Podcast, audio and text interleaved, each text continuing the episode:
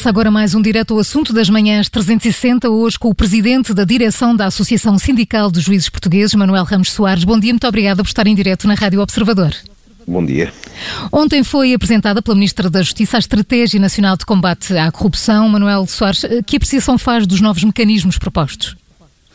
Olha, é, é pena que ainda não se conheçam exatamente as propostas e os contornos concretos do que a Ministra eh, afirmou ontem, porque aquilo que foi anunciado publicamente é ainda insuficiente para se perceber exatamente o que é que o governo se pretende fazer e, portanto, acho prudente aguardarmos para os próximos dias uma posição mais definitiva, até porque uma coisa é o que se diz numa conferência de imprensa de forma mais vaga, outra coisa depois é o que possa vir na proposta. De toda a maneira, hum. há ali aspectos que eh, não são novidade a Ministra da Justiça já tinha anunciado, por exemplo, que eh, iriam ser criados mecanismos para, para, favorecer a denúncia de crimes por pessoas que participaram nos crimes e para depois refletir na pena que venha a ser aplicada a essas pessoas esse favorecimento, ou seja, uma pessoa pratica um crime de corrupção ou de outra natureza, mas aqui é a corrupção de que estamos a falar, e a certa altura no inquérito ou no julgamento resolve colaborar, admitindo os factos que praticou e eh, também prestando declarações sobre outras pessoas que colaboraram no crime, essa atitude ter um reflexo positivo na pena e, portanto, a pena ser menos grave. Isso não é novidade. Aquilo que me parece que é verdadeiramente novo, eu pelo menos não tinha ainda ouvido falar, e a senhora Ministra ontem falou nisso, tem a ver com a possibilidade de negociação da pena. Ou seja, a introdução no nosso sistema, pela primeira vez, de um modelo de justiça negociada, que no essencial, pelo que se percebeu, será qualquer coisa como, no julgamento, o Ministério Público e o representante do arguído, o advogado do arguído, chegarem a acordo sobre a pena que deve ser aplicada ao arguído a um arguído que naturalmente tenha confessado integralmente e sem reservas uhum. todos os factos de que estava acusado. E Manuel Soares, isto é, isto é diferente de delação premiada? Sim, isto é outra coisa. Uma coisa é a delação premiada ou uh, a colaboração, vamos antes chamar-lhe a colaboração premiada, em que a pessoa colabora com a justiça e depois tem uma pena uh, inferior, mas uma pena decidida pelo juiz. Outra coisa é ser o Ministério Público e o arguído a chegarem a acordo sobre a pena. E, por exemplo, o ah. arguído confessa os factos e combinou com o Ministério Público que para aquele crime não é aplicada uma pena superior a três anos de prisão. Mas os juízes podem sair fora desse processo? Pois esse é que é o problema. Esta matéria, nós, juízes e a sociedade civil, terá a oportunidade e eu até acho que tem o dever de participar de uma forma muito aprofundada nesta discussão, porque estamos agora a tocar numa questão fundamental do processo penal. Vamos ter a oportunidade de discutir isto mais alegadamente. Eu, pessoalmente, não tenho nada contra a possibilidade de caminharmos para aí, mas com salvaguardas que eu não estou ainda certo que estejam garantidas. Porque, nos termos da Constituição, o cidadão tem direito a que a sua pena seja aplicada por um tribunal independente. Isto não é uma prerrogativa dos juízes, quer dizer, eu não, não sou eu, como juiz, que tenho o direito de punir as pessoas, não. Se alguém é acusado de um crime pelo Ministério Público, tem direito a que a sua pena seja aplicada por um juiz porque é a única entidade independente e imparcial que pode uh, decidir os casos. No, no fundo, o isso, Estado delega nos juízes essa, essa, claro, essa é função, é, essa possibilidade. É a, função, é a função, é um princípio da reserva de jurisdição. As questões jurisdicionais têm que ser decididas por tribunais imparciais. E não é só na nossa Constituição, é a, a Convenção Europeia dos Direitos do Homem e todos os documentos dizem o mesmo. O que é que isso significa? Significa que o juiz tem de ter uma margem de apreciação que lhe permita verificar se a pena que lhe é proposta em, em acordo pelo Ministério Público e o arguído não viola aspectos fundamentais. Por exemplo, se a pena é adequada à culpa e se a pena é adequada à gravidade dos factos. Hum. Porque, peço desculpa, só para terminar, uhum. se é proposto ao juiz uma pena que seja absoluta e manifestamente insuficiente para punir um facto, com base num acordo a que, que os sujeitos processuais chegaram de forma pouco clara, e se o juiz fica vinculado a esse acordo, não é o juiz que está a aplicar a pena, é o arguido e o Ministério Público que estão a aplicar a pena. E nesse caso tenho dúvidas sobre a constitucionalidade da medida. Mas parece que é para aí que caminhamos. Não sei. Uh, aquilo que eu ouvi do que a senhora Ministra disse ontem não me deixou totalmente tranquilo, mas não é seguro que seja isso. Por isso é que me parece mais prudente aguardarmos agora pelo projeto em concreto. Porque se for isso, se chegarmos ao absurdo, hum, palavra minha, de ser o arguído e o Ministério Público são a pena, pena essa que pode ser adequada e cumprir os princípios constitucionais, mas que no limite pode não ser adequada, a pena deixa de ser fixada pelo juiz num ato público controlável, fundamentado, que é o julgamento, e passará a ser combinada, negociada no momento em que não há esse controle, que é o momento do inquérito, o momento das conversações privadas entre o Ministério Público e os arguídos, e se o juiz não puder fazer esse controle, não me parece que estejamos já a falar num pacote para favorecer o combate à corrupção, porque nesse caso podemos estar a falar no limite numa medida que, em certos casos, só o, o, resultado dela poderá ser beneficiar grandes corruptos que tiveram uma responsabilidade imensa num determinado ato de corrupção e que depois, em troca da entrega de meia dúzia de pessoas insignificantes naquele circuito criminoso, acabam por ter um benefício que pode ser moralmente excessivo. Ou seja, pode, uhum. não, pode ser contraproducente uh, ao tirar uh, uh, esse poder aos tribunais e dá-lo ao Ministério Público ah, e colocá-lo mais diretamente nessa relação com, com o arguído com o Ministério Público.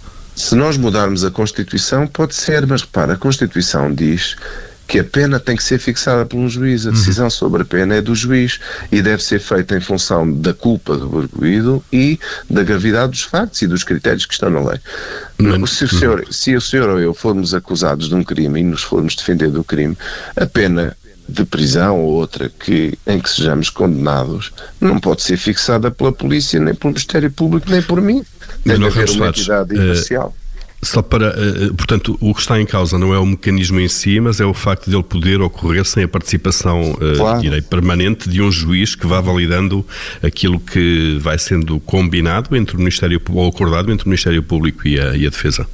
Certo, repare, nós, juízes, eu pessoalmente não tenho nenhuma objeção de princípio a esse mecanismo. Aliás, se para provar isto que estou a dizer, eu participei ainda no âmbito de uma outra direção da associação em 2009, veja lá, já há tantos anos, numa elaboração de uma proposta neste sentido, que foi até apresentada na altura no Parlamento. Portanto, não tenho nenhuma objeção, pessoalmente, os juízes depois verão de forma mais organizada que parecer é que emitem sobre estas questões, mas eu agora falo a título pessoal, não tenho nenhuma objeção a que se introduza no nosso sistema um modelo de justiça negociada. Para mim, o limite é que a pena negociada entre o Ministério Público e o arguído possa ter algum controle independente por um órgão uh, que não esteve envolvido nessa negociação, que é o juiz, que é a entidade imparcial, uhum. que vai verificar, ponto um, se a confissão integral e sem reservas teve relevo,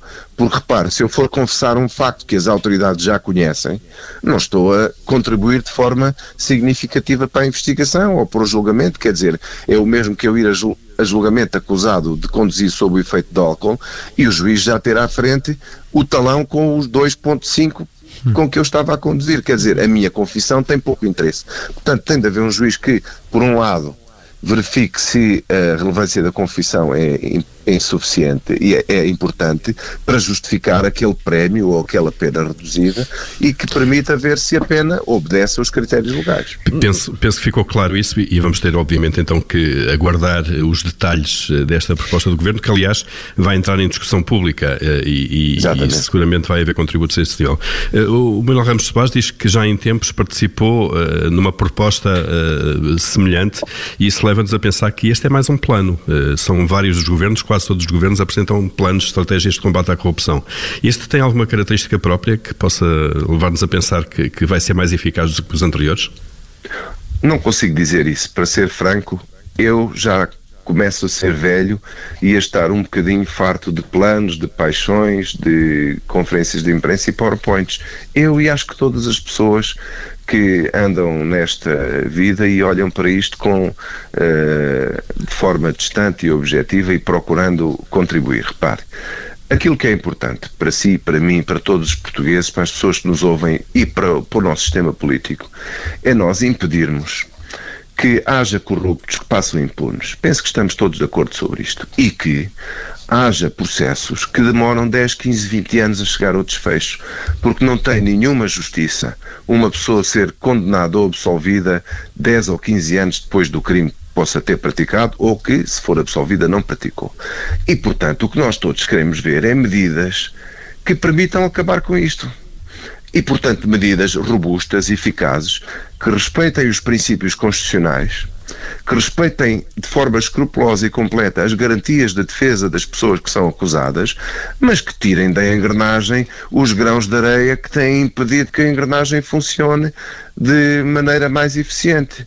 Ora, isso é que nós queremos. E se nós daqui a dois ou três anos ainda estivermos a falar nisto, e a falar noutro plano qualquer e em mais uma paixão que possa vir, vamos chegar à conclusão de que este agora não passou de outro plano. Mas eu, francamente, quero esperar que há de haver um dia alguém, algum governo e alguém que olha para isto de uma forma mais estruturada e que percebe que os portugueses já estão a ficar fartos desta conversa dos políticos que querem combater a corrupção e que uh, estabelecem esse como o seu primeiro objetivo, mas depois na prática os anos passam e as coisas mudam pouco ou não mudam e às vezes ainda mudam para pior. Portanto, eu estou do lado daqueles que querem confiar que desta vez o Governo e a Sra. Ministra da Justiça e depois mais tarde o Parlamento vão levar isto a sério e que já não temos que outra vez discutir isto daqui a três ou quatro anos. Mas, infelizmente, tenho que esperar para ver. Há pouca fé. Deixe-me só, deixe só uh, voltar aqui um pouco atrás, quando falamos da questão uh, da negociação uh, da pena, e, e, dizia, enfim, que isso de alguma forma já existe hoje, mas é correta a ideia de pensar que tem tido pouca aplicação? Não, a negociação da pena não existe, isso é uma novidade. O que existe é a possibilidade da pessoa que colabora de forma ativa e que denuncia os, os seus cúmplices e que confessa os factos, poder ter um, um benefício na pena. Isso Exatamente. É pouco aplicado porque como a lei hoje dá um prazo curtíssimo para a pessoa que comete o crime e tem é, só, só se fizer isso em 30 dias é que uh, tem relevo. Ora, isso vai exigir que as pessoas se divorciem na lua de mel. Isso não acontece. Quer dizer, os corruptos que as pessoas que organizam uh, circuitos criminosos e que se corrompem e que organizam estes grupos, não é em 30 dias que se vão arrepender do que fizeram ou que vão chegar à conclusão que é melhor para elas colaborarem com as autoridades. Portanto, esse prazo tem, tem de ser estendido e nessa medida, de facto, o mecanismo já existe, mas não tem possibilidade de aplicação prática. Por outro lado, também já é possível hoje uma pessoa que confessa o crime em julgamento ter uma atenuação especial da pena, por exemplo, mas não é possível ter uma isenção da pena. Uhum. Penso que o sistema evoluirá para aí e se for, parece que sim, desde que seja o juiz que possa controlar, portanto, uma pessoa que tenha uma colaboração absolutamente relevante e que uh, demonstre que no plano da reinserção social já é desnecessária a aplicação de uma pena de prisão, pode ter uma, uma dispensa de pena. Isso também não era permitido e, portanto, havia aí também essa limitação que de alguma maneira também não favorecia que as pessoas em julgamento fossem confessar os factos, porque na verdade o sistema que temos hoje é que se uma pessoa que está inserida no circuito criminoso confessa o crime e diz o que é que fez e o que é que os outros comparsas no crime fizeram, vai chegar a julgamento e é a única que é condenada. Uhum. Os outros ficam calados e podem se safar. Ora, isso também não está certo. E é por isso é que estes mecanismos não têm tido adesão suficiente. Como é, como é, que se garante que não há um abuso no recurso a este tipo de mecanismos? Uh, Bom, da parte do Ministério coisa. Público, por exemplo? Não, veja uma coisa. Nós temos uma magistratura do Ministério Público que é, no plano europeu, uma magistratura com um grau de autonomia de atuação e de objetividade e com o dever de eh, também um dever de objetividade e, e, de perseguição de todos os crimes. Portanto, nós temos nesse plano uma garantia grande, que é uma magistratura autónoma com uh, que nos dá essa eh, segurança de que não se vão envolver em negociatas das penas e em questões que, que, que, sejam pouco claras e pouco lícitas. E, portanto, eu não tenho receio disso. Acho que temos mas, um Ministério mas, Público... Mas há uma crítica comum já agora, que, que é eh, dizer-se que o Ministério Público, na fase de investigação, recorre muitas vezes, ou demasiadas vezes, a, a mecanismos de eletrónicos, escutas telefónicas, hum. por exemplo, porque é mais fácil fazer a prova através de, desse, desse tipo de, de, de, sistemas. Sabe quem Será é que se queixa disso? Não sabe. Quem se queixa disso são as pessoas que são apanhadas com as escutas, hum. evidentemente. Mas, mas, mas são, são queixas que existem. Até que ponto é que estes mecanismos, ou o reforço destes mecanismos, não pode, não pode levar a investigação uh, a ser ainda eh, mais acomodada, pelo menos à luz dessas, dessas críticas?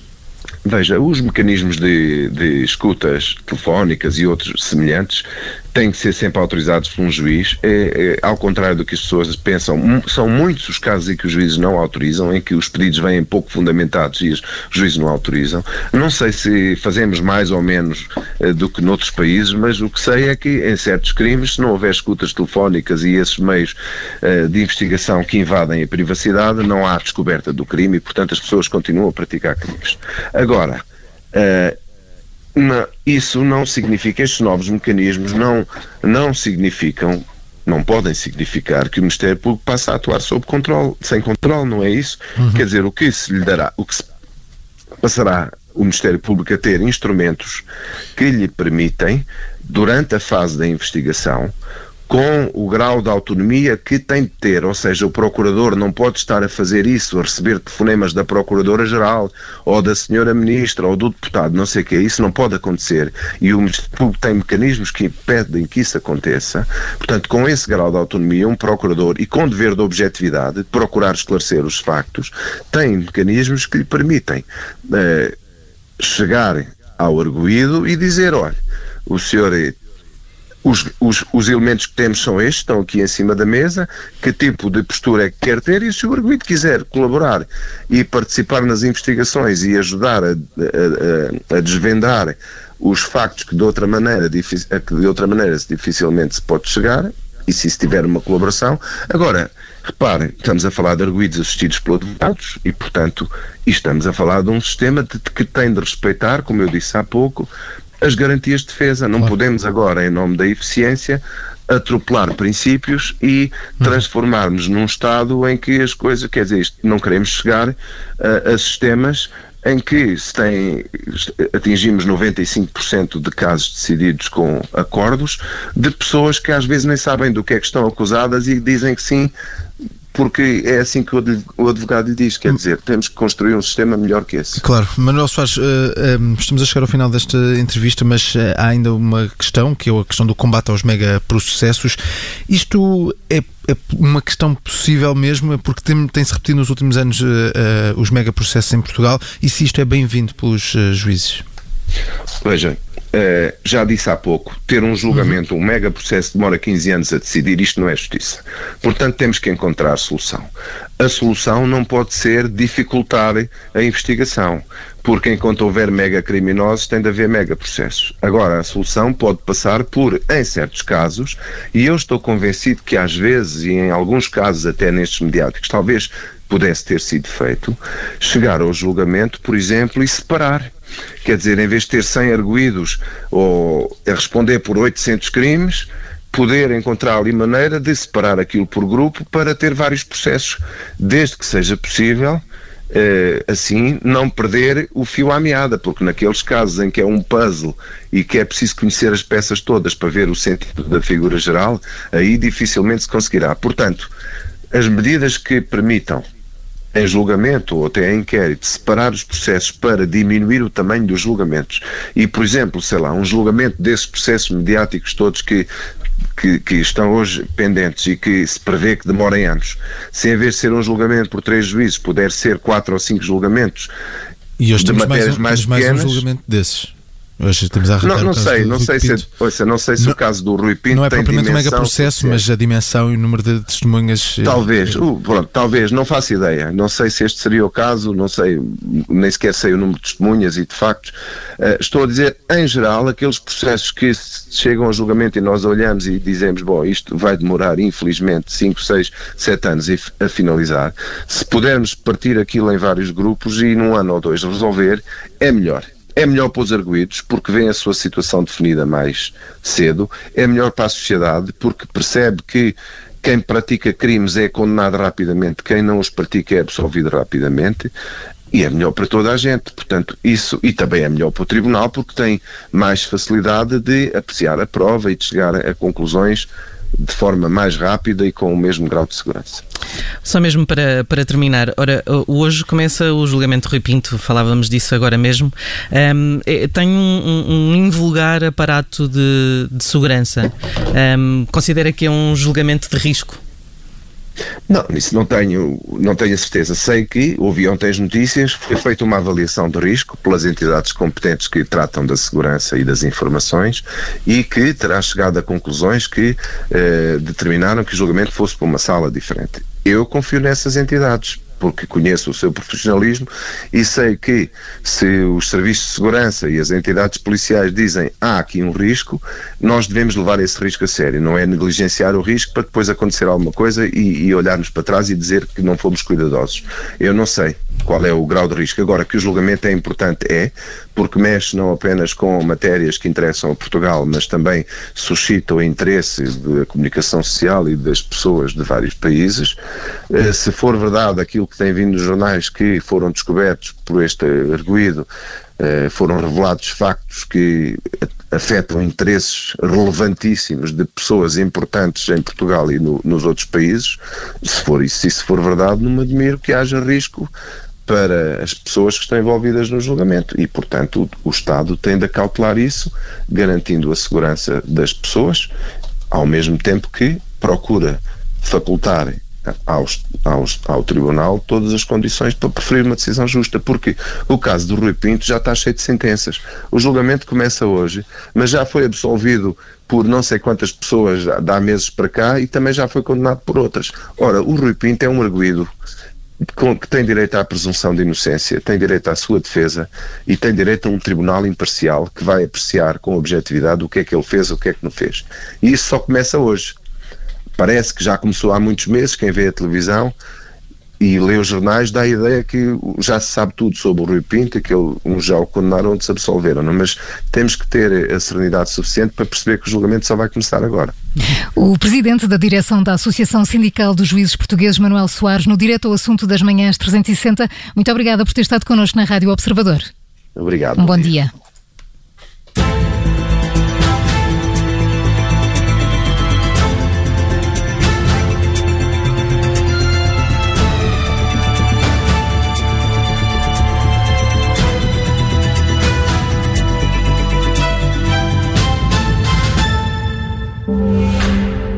Nos últimos tempos repensou os seus ideais. Uhum. Repensou algumas superstições. Uhum. E repensou que para 2021 o melhor mesmo é não se esquecer de usar cuecas azuis no Réveillon. Uhum. Por isso, continua a repensar e pensa agora no que um carro deve ser para si. Gama Dacia, desde 8.500 euros. Keep repensing. Exemplo para Dacia Sanderpack SCS 75, válido até 31 de dezembro de 2020, sem despesas administrativas e de transporte. Obrigada por ter ouvido este podcast. Se gostou, pode subscrevê-lo, pode partilhá-lo e também pode ouvir a Rádio Observador online em 98.7 em Lisboa e em 98.4 no Porto.